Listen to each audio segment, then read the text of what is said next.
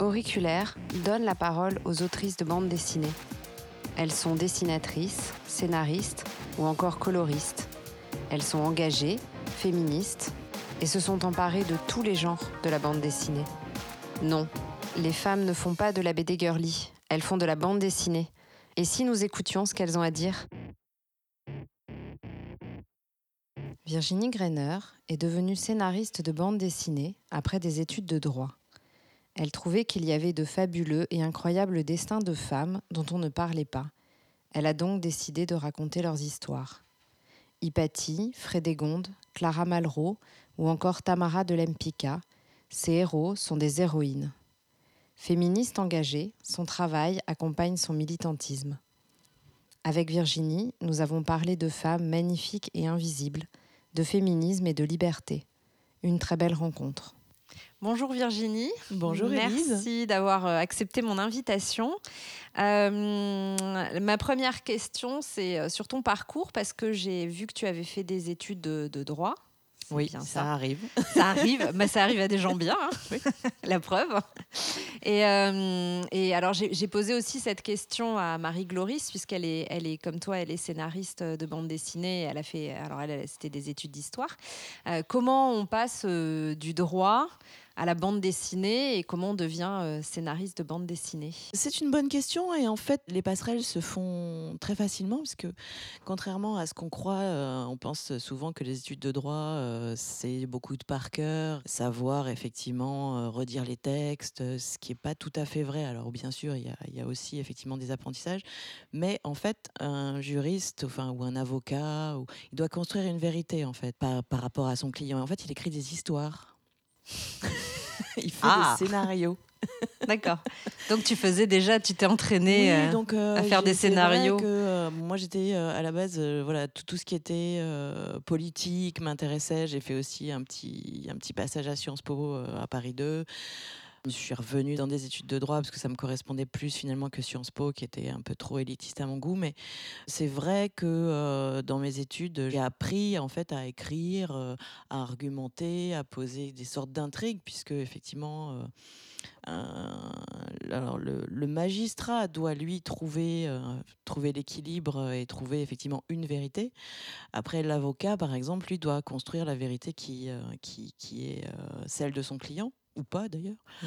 Mais euh, et donc en fait vraiment c'est et, et, puis euh, j'avais déjà commencé à un peu écrire, je faisais des petites nouvelles, j'avais aussi euh, j'avais participé dans le, le journal de, du lycée à écrire des poèmes, des nouvelles, des choses comme ça. voilà, et dans mes études, j'ai à un moment donné, il a fallu que je choisisse entre droit fiscal international et droit d'auteur un droit des propriétés littéraires et artistiques. Et je ne sais pas pourquoi j'ai choisi droit des propriétés littéraires et artistiques. C'est rigolo. C'est hein. bizarre. Hein. effectivement c'est très étrange. Voilà. Voilà, et puis, euh, et puis, et puis en, sortant de mes études, c'est vrai que j'avais euh, commencé à rencontrer la communauté euh, des avocats et je me sentais pas tout à fait raccord en fait. Euh, donc, euh, ben, j'ai fait des petits boulots. Je bossais à la Fnac euh, Forum au rayon BD. De fil en aiguille. Après, j'ai rencontré quelqu'un qui bossait chez Flux Glacial et qui m'a dit Tu veux pas venir faire un peu de secrétariat, un peu de ci, un peu de là?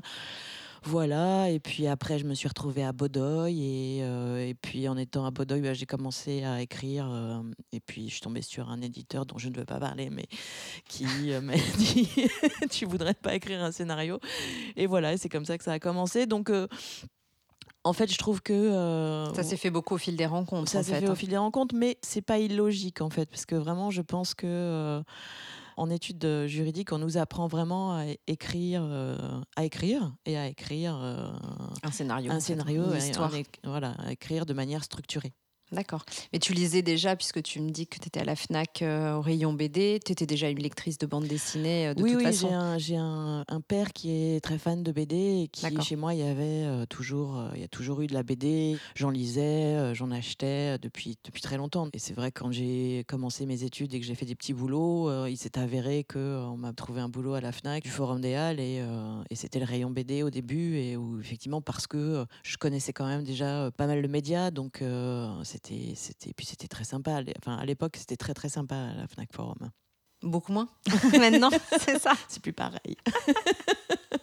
C'était l'époque où euh, les gens étaient assis sur les piles de livres et qui lisaient pendant des heures et on leur disait rien. Et de temps en temps, on leur demandait gentiment s'ils pouvaient effectivement ne pas s'asseoir sur les piles de bouquins. C'était au moment où le, rayon BD était à l'entrée du magasin. Euh, c'était la période euh, encore très ouverte et très culture de la FNAC. Ça a un peu changé quand même d'atmosphère depuis. D'accord. tu peux. Et euh, oui, effectivement, c'est pas, ça, ça, peut pas être le fruit du hasard, parce que tu aurais aussi pu t'orienter vers la littérature au final, parce que écrire des histoires, ça peut être, euh, ça peut être aussi la littérature. tu t'es vraiment orienté euh, de manière, c'était pas juste, c'était pas juste au fil des rencontres en fait, c'était vraiment un choix de, de t'orienter vers la bande dessinée.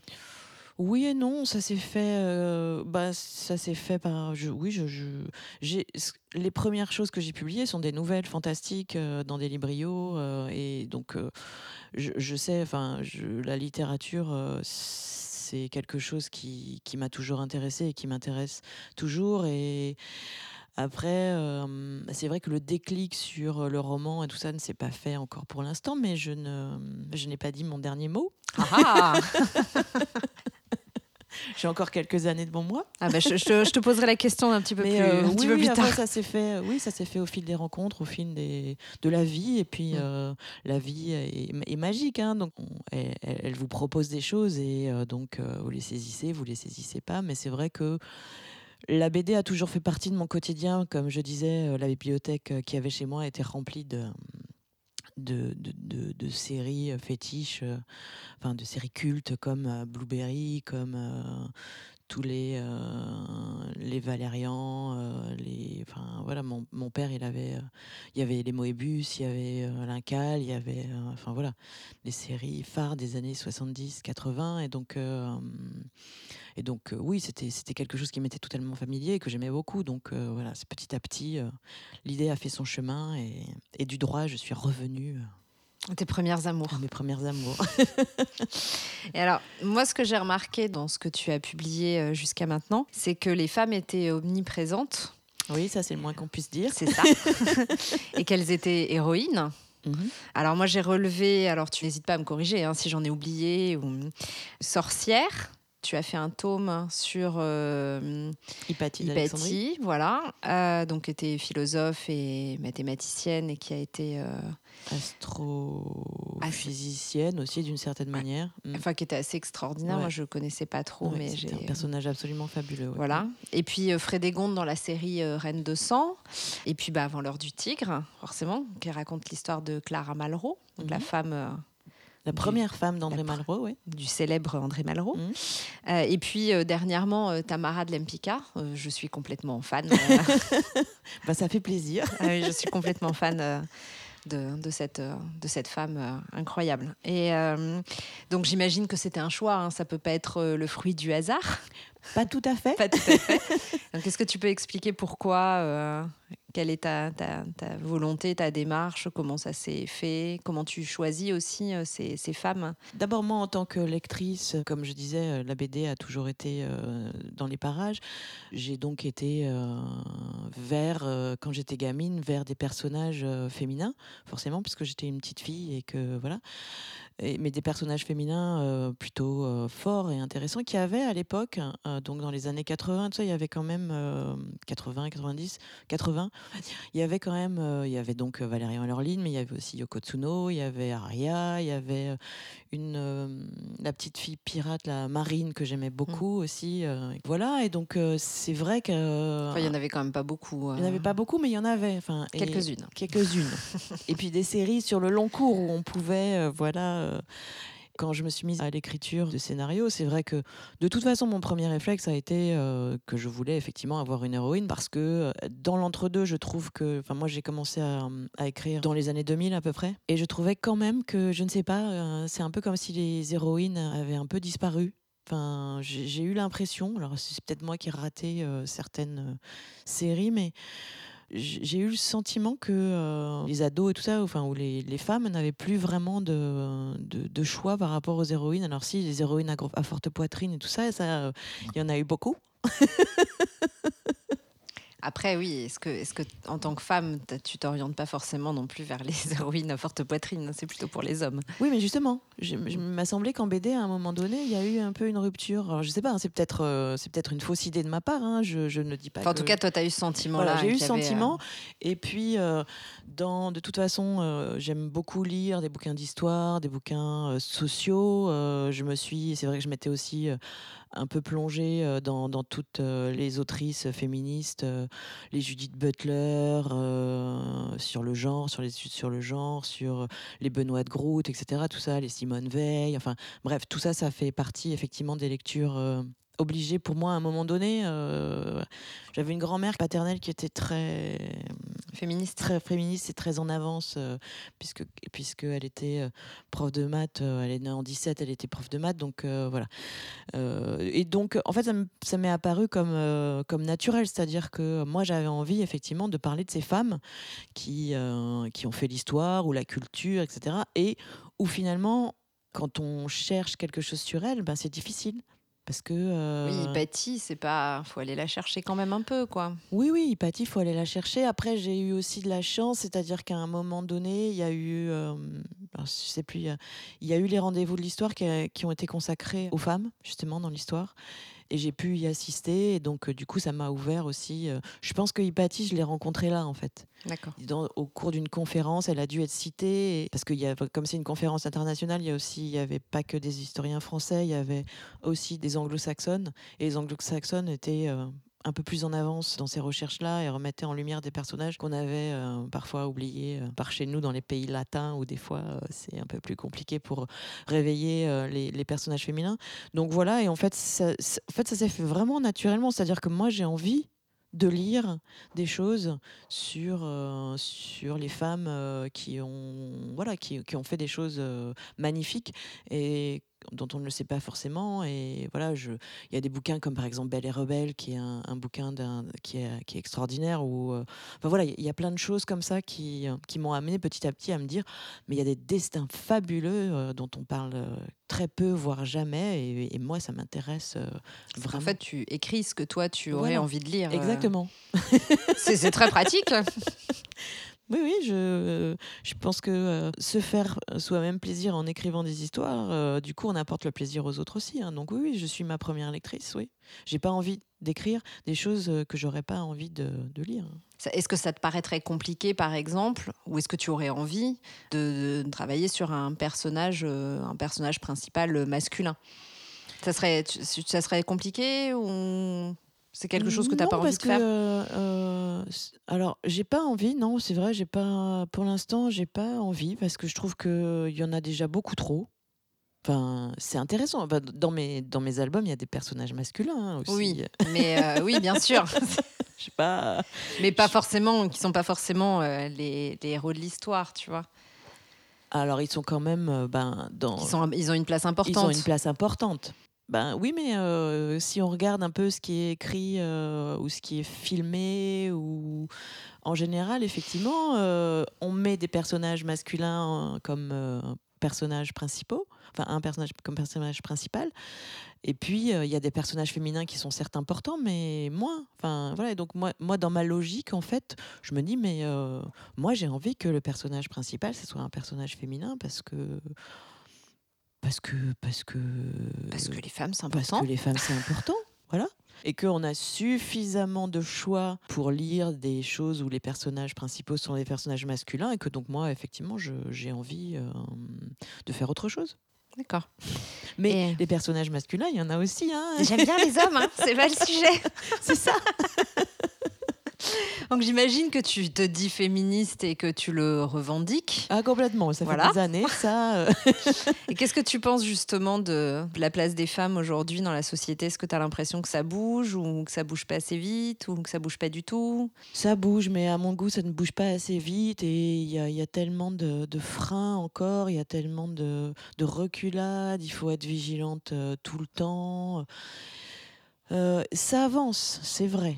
Après, ça avance parfois d'un pas, puis ça recule de deux, et puis on en refait trois, et puis Après, sur la, si, on- si on prend comme euh, référent euh, dans les pays occidentaux, on va dire que ça va un peu mieux, mais enfin, c'est quand même toujours euh, très. Ce que je veux dire, c'est que pour l'instant, c'est toujours pas stabilisé. Non.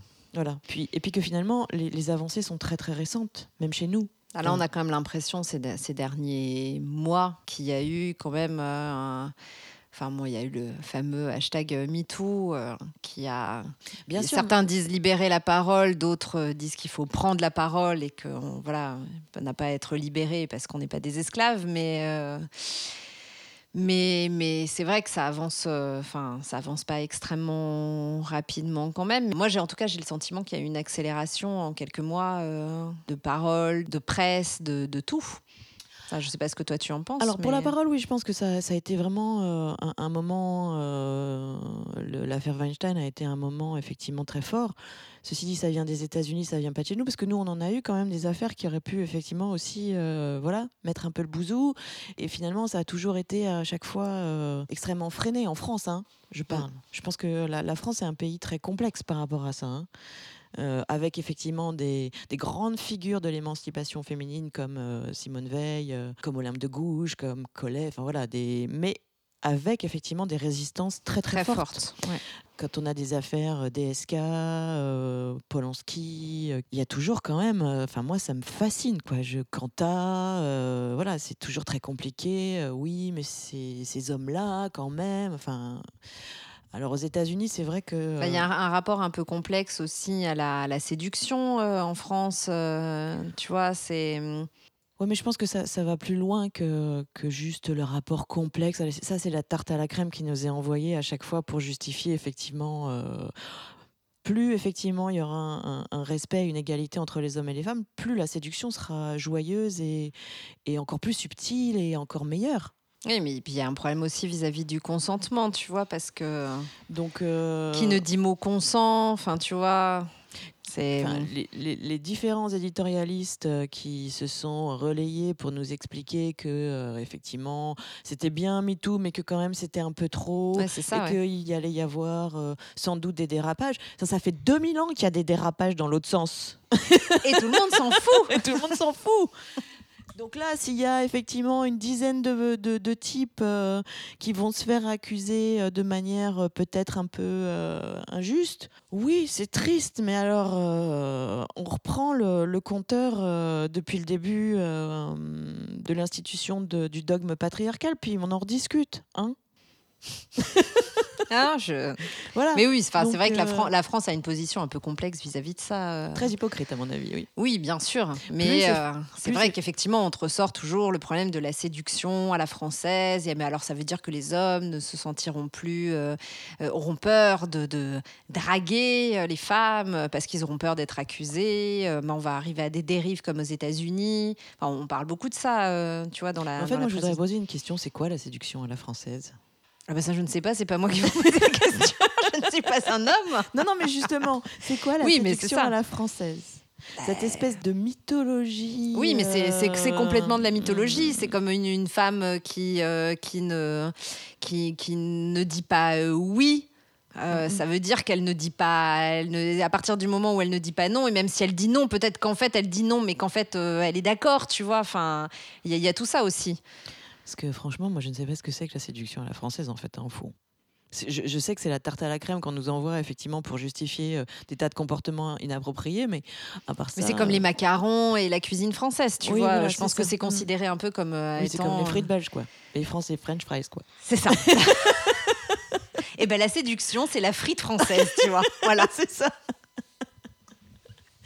Donc euh, voilà, je, ça me rend toujours euh, perplexe. Donc oui, euh, il y a des avancées, mais euh, il, faut toujours effectivement euh, faire en sorte de pointer que eh ben, culturellement, on n'est toujours pas effectivement dans une relation respectueuse et, égalitaire. Je, je- regardais le quotidien de Yann Barthès il y a deux jours, il y avait Pivot qui était invité. On pose une question à Pivot de savoir effectivement qu'est-ce qu'il conseillerait comme écrivain classique pour quelqu'un qui voudrait commencer sa lecture. Il y avait huit euh, auteurs préchoisis, il n'y avait pas une écrivaine, Alors qu'il y en a. alors qu'il y en a. on aurait pu choisir effectivement, effectivement par exemple Colette ou par exemple euh, George Sand ou par exemple euh, Jane Austen. Il y avait Dostoïevski, donc je vois pas pourquoi il y aurait pas Jane Austen. euh, Virginia Woolf. Ou Virginia Woolf. euh, bah non, toujours pas.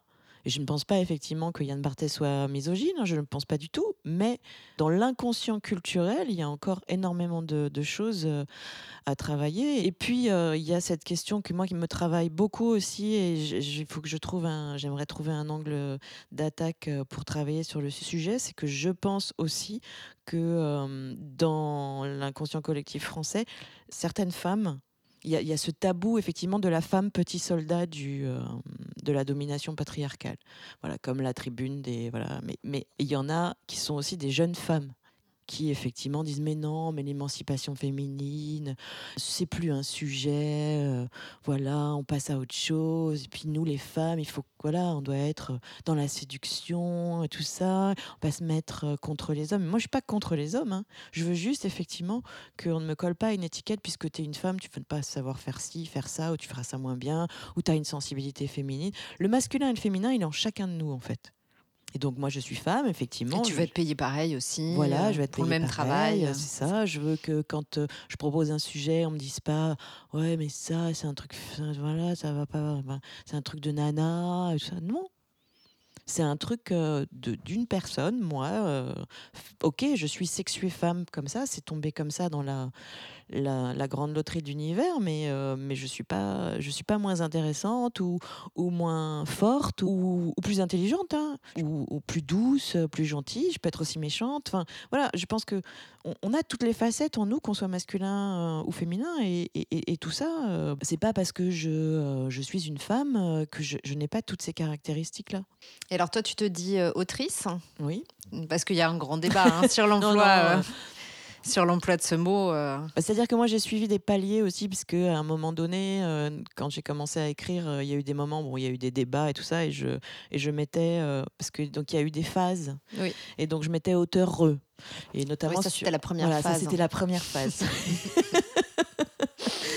et c'était très rigolo parce que sur un forum, je ne sais plus. euh, euh, je m'étais faite euh, insulter puisqu'on m'avait dit ah là là ben, vous dites que vous êtes scénariste mais euh, vous faites des fautes d'orthographe en mettant vous savez pas écrire auteur Ah oui, tu as eu cette réflexion-là. D'accord. on m'avait dit retournez apprendre le français Mhm.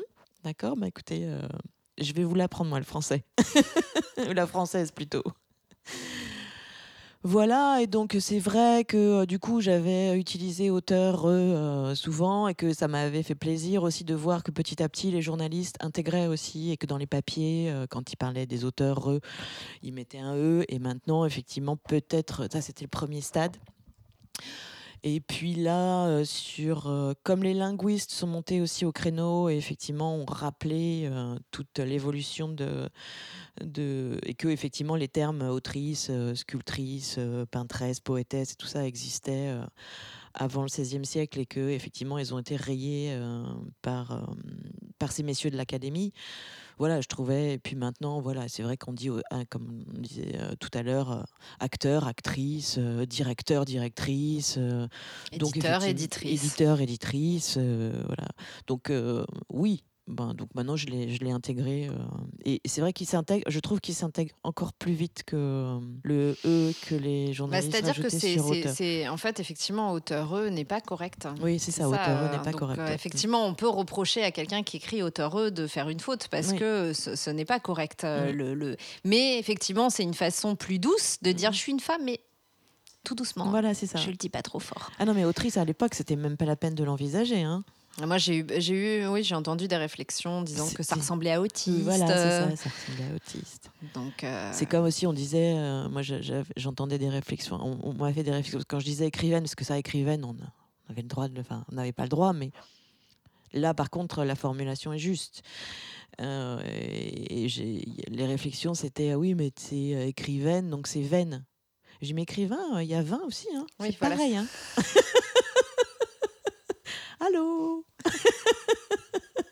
Et alors justement, ça, du coup, la transition ma prochaine question, elle est, très- elle est parfaite. Est-ce que tu penses qu'être un homme ou une femme, ça influence ce que tu écris? Est-ce que tu penses que ça a une incidence et que tu écrirais différemment si tu étais un homme? Alors, dans le choix des sujets, je pense que là, oui, je peux pas dire que euh, ça ne m'influence pas parce que ça serait mentir, euh, forcément, puisque je choisis que des personnages féminins. Donc, je peux pas dire. euh, Alors, peut-être que si j'étais un homme, je choisirais que des personnages féminins aussi, j'en sais rien.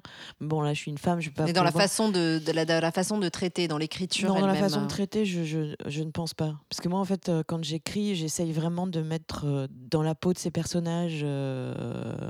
Et comme c'est des personnages qui sont toujours très particuliers, avec des personnalités qui sont très différentes, enfin très fortes, enfin qui ont des destins euh, de toute façon. euh, Frénégonde. euh, Oui, voilà, Frédégonde, par exemple, euh, voilà, elle est pas du tout sympa, elle est, elle est Pas ambitieuse. du tout douce et féminine. Non, pas du tout. si, enfin, féminine, elle est très belle. Hein, Oui, elle oui, oui, mais- considérée comme un canon de beauté, euh, tout ça. Donc, elle a, elle a une féminité puisqu'elle se sert effectivement de sa séduction pour effectivement parvenir à, à- à poser ses intrigues, ses meurtres et, Elle est assez et forte quand manipuler même. euh, les, gens. Donc, si elle se sert de sa séduction, ça y a féminine, il n'y a aucun souci. Par contre, euh, elle a pas du Pour la douceur, les- on Pour la repassera. douceur, on repassera. voilà.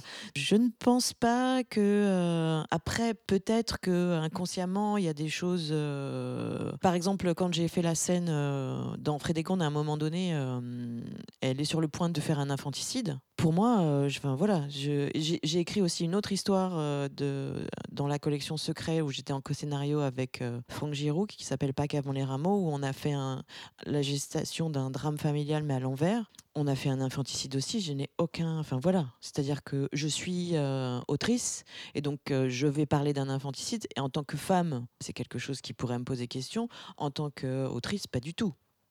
Ça fait partie de Pour toi, l'histoire. c'est voilà, c'est vraiment deux, deux choses à part en Oui, fait. oui. euh. Je- Non, je j'ai pas l'impression. Tu vois, je pourrais me dire, Oh, mais t'es une nana. Comment est-ce que tu peux écrire un truc sur un infanticide, euh, tuer un enfant, euh, je sais pas, ou être ou écrire sur une femme euh, qui n'a aucun scrupule, aucune morale?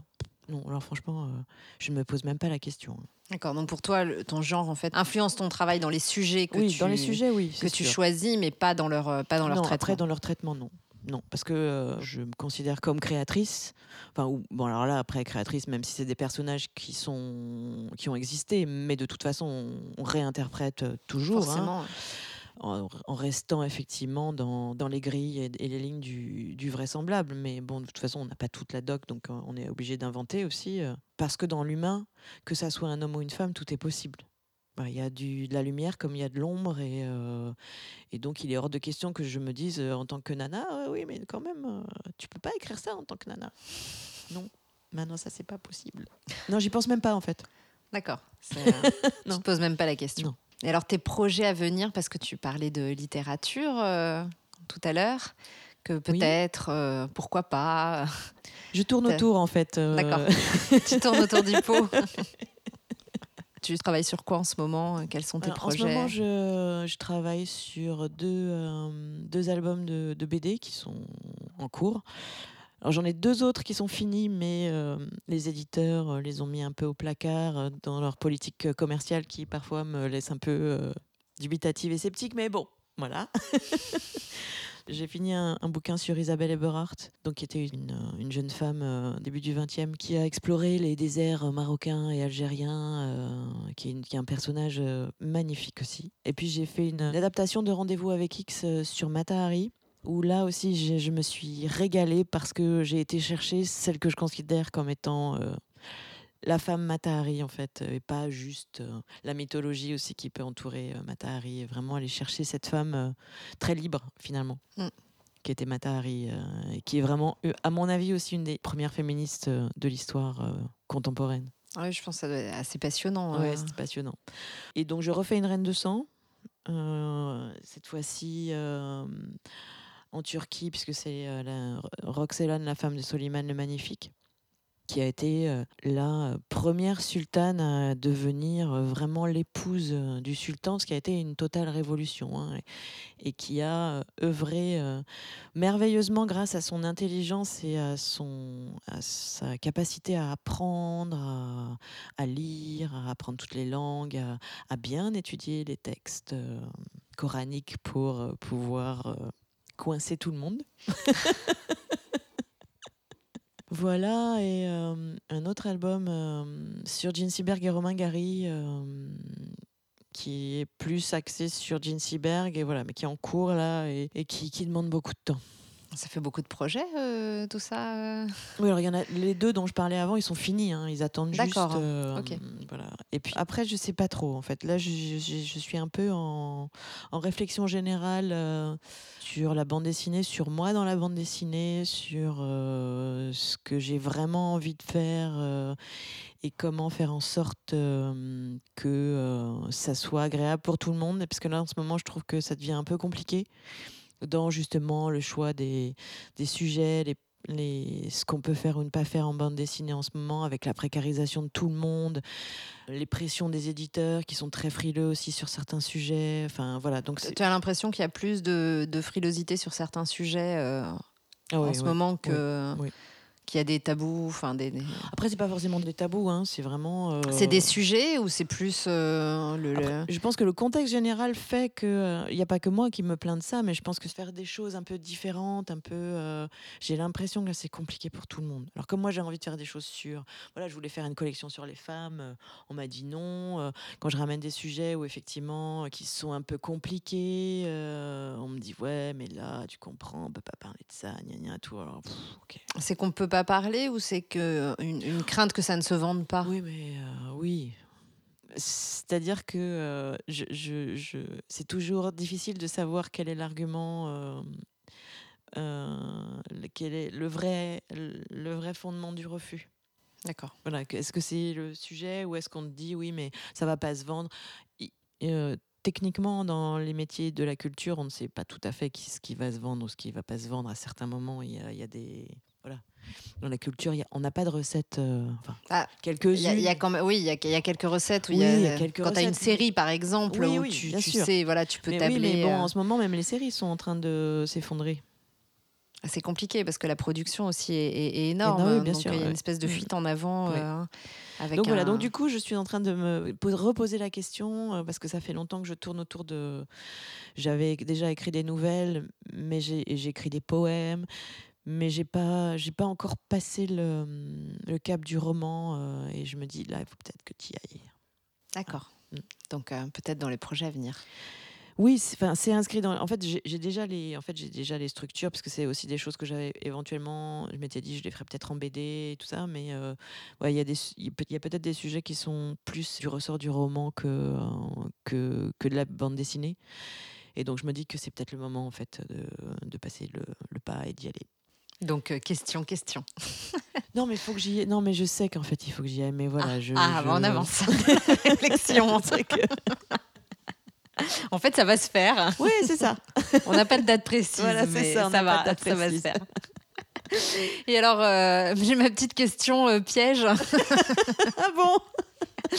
Moi, je voulais savoir ce que tu avais comme. euh, alors, plus large que juste des recos, de, des recommandations de, de lecture, mais qu'est-ce que tu as lu dernièrement ou même euh, de manière plus, large euh, qui, qui t'a marqué, que ce soit en, bande dessinée ou en littérature ou, ou en doc ou en sociaux que, Ou des auteurs qui, ou autrices qui t'inspirent? C'est toujours la question effectivement un peu euh, difficile parce que je lis beaucoup de choses. Alors il y a des moments où je lis beaucoup, il y a des moments où je ne lis plus du tout. Euh, j'ai euh, alors non, c'est pas vrai en fait. J'ai- Mais euh, effectivement entre le roman, les, les essais, euh, je lis beaucoup d'essais en fait. C'est vrai, j'ai oublié, euh, j'avais j'ai oublié ce point-là. Dans les livres qui m'ont marqué en fait aussi, c'est- justement c'est un essai. Mais alors le problème c'est que là j'ai mon Alzheimer précoce Qui revient qui revient. C'est un essai sociologique sur euh, les, les sorcières. D'accord.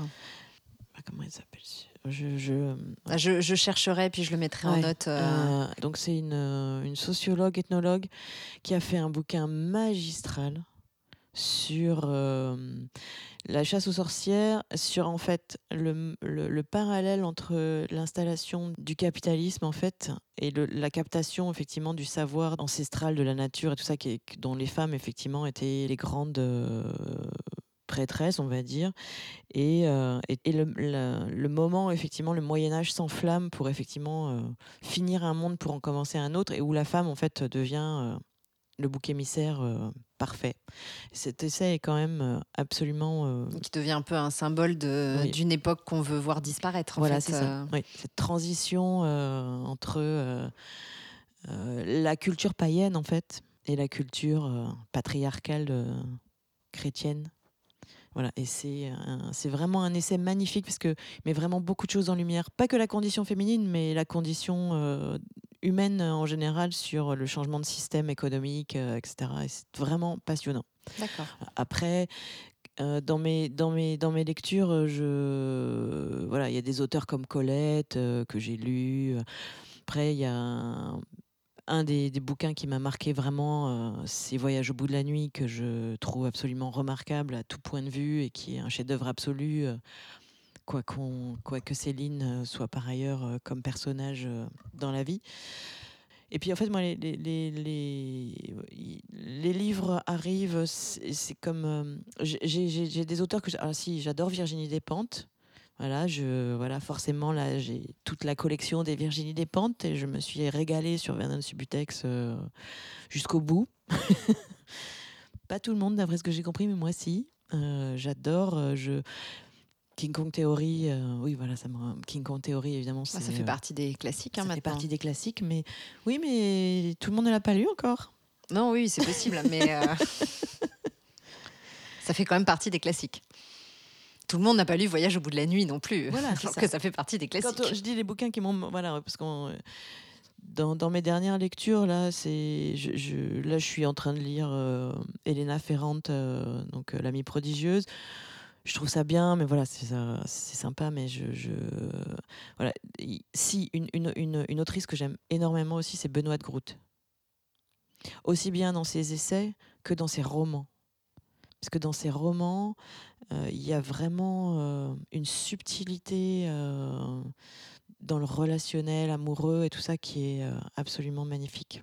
Elle, c'était, elle était vraiment, euh, c'était une extraordinaire autrice, Benoît de Groot, donc, dont on connaît plus les essais souvent que les romans, mais ses romans sont vraiment. euh, Oui, généralement, enfin, effectivement, Oui. elle, est, elle est plus connue pour ses, pour oui, ses essais que pour ses romans. euh, Ses romans sont vraiment. euh, Et là, j'ai perdu le titre. hein. Donc, mais il y en a, y en a un qui est absolument fabuleux. hein. Une histoire d'amour entre euh, un, un homme qui est ben, simple. Je mets plein de guillemets. hein, simple ouvrier et, euh, et une bourgeoise en fait, enfin, une femme qui euh, voilà, qui est femme au foyer, qui, qui est dans un foyer parfait, idéal. Et il y a une, euh, il y a une humanité dedans qui se dégage et, et, et une, et un- vraiment un, un magnifique respect amoureux entre les deux personnes qui est, qui est vraiment, c'est très très beau comme roman. D'accord. Voilà. Bon, bah, écoute, on va essayer de retrouver le titre et je le mettrai, euh, je le mettrai en note. euh.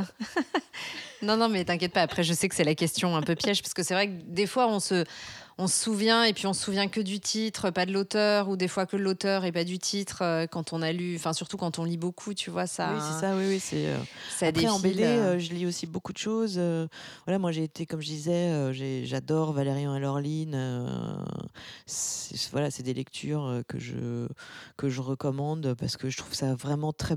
Enfin, il y, a- il y a beaucoup de. Ça se lit toujours parce que c'est d'un humanisme absolu. Christin, c'est un, immense scénariste avec euh, avec euh, vraiment une, un vrai fond, une vraie humanité. Euh, Il y a des choses qui se disent quoi dans ses albums.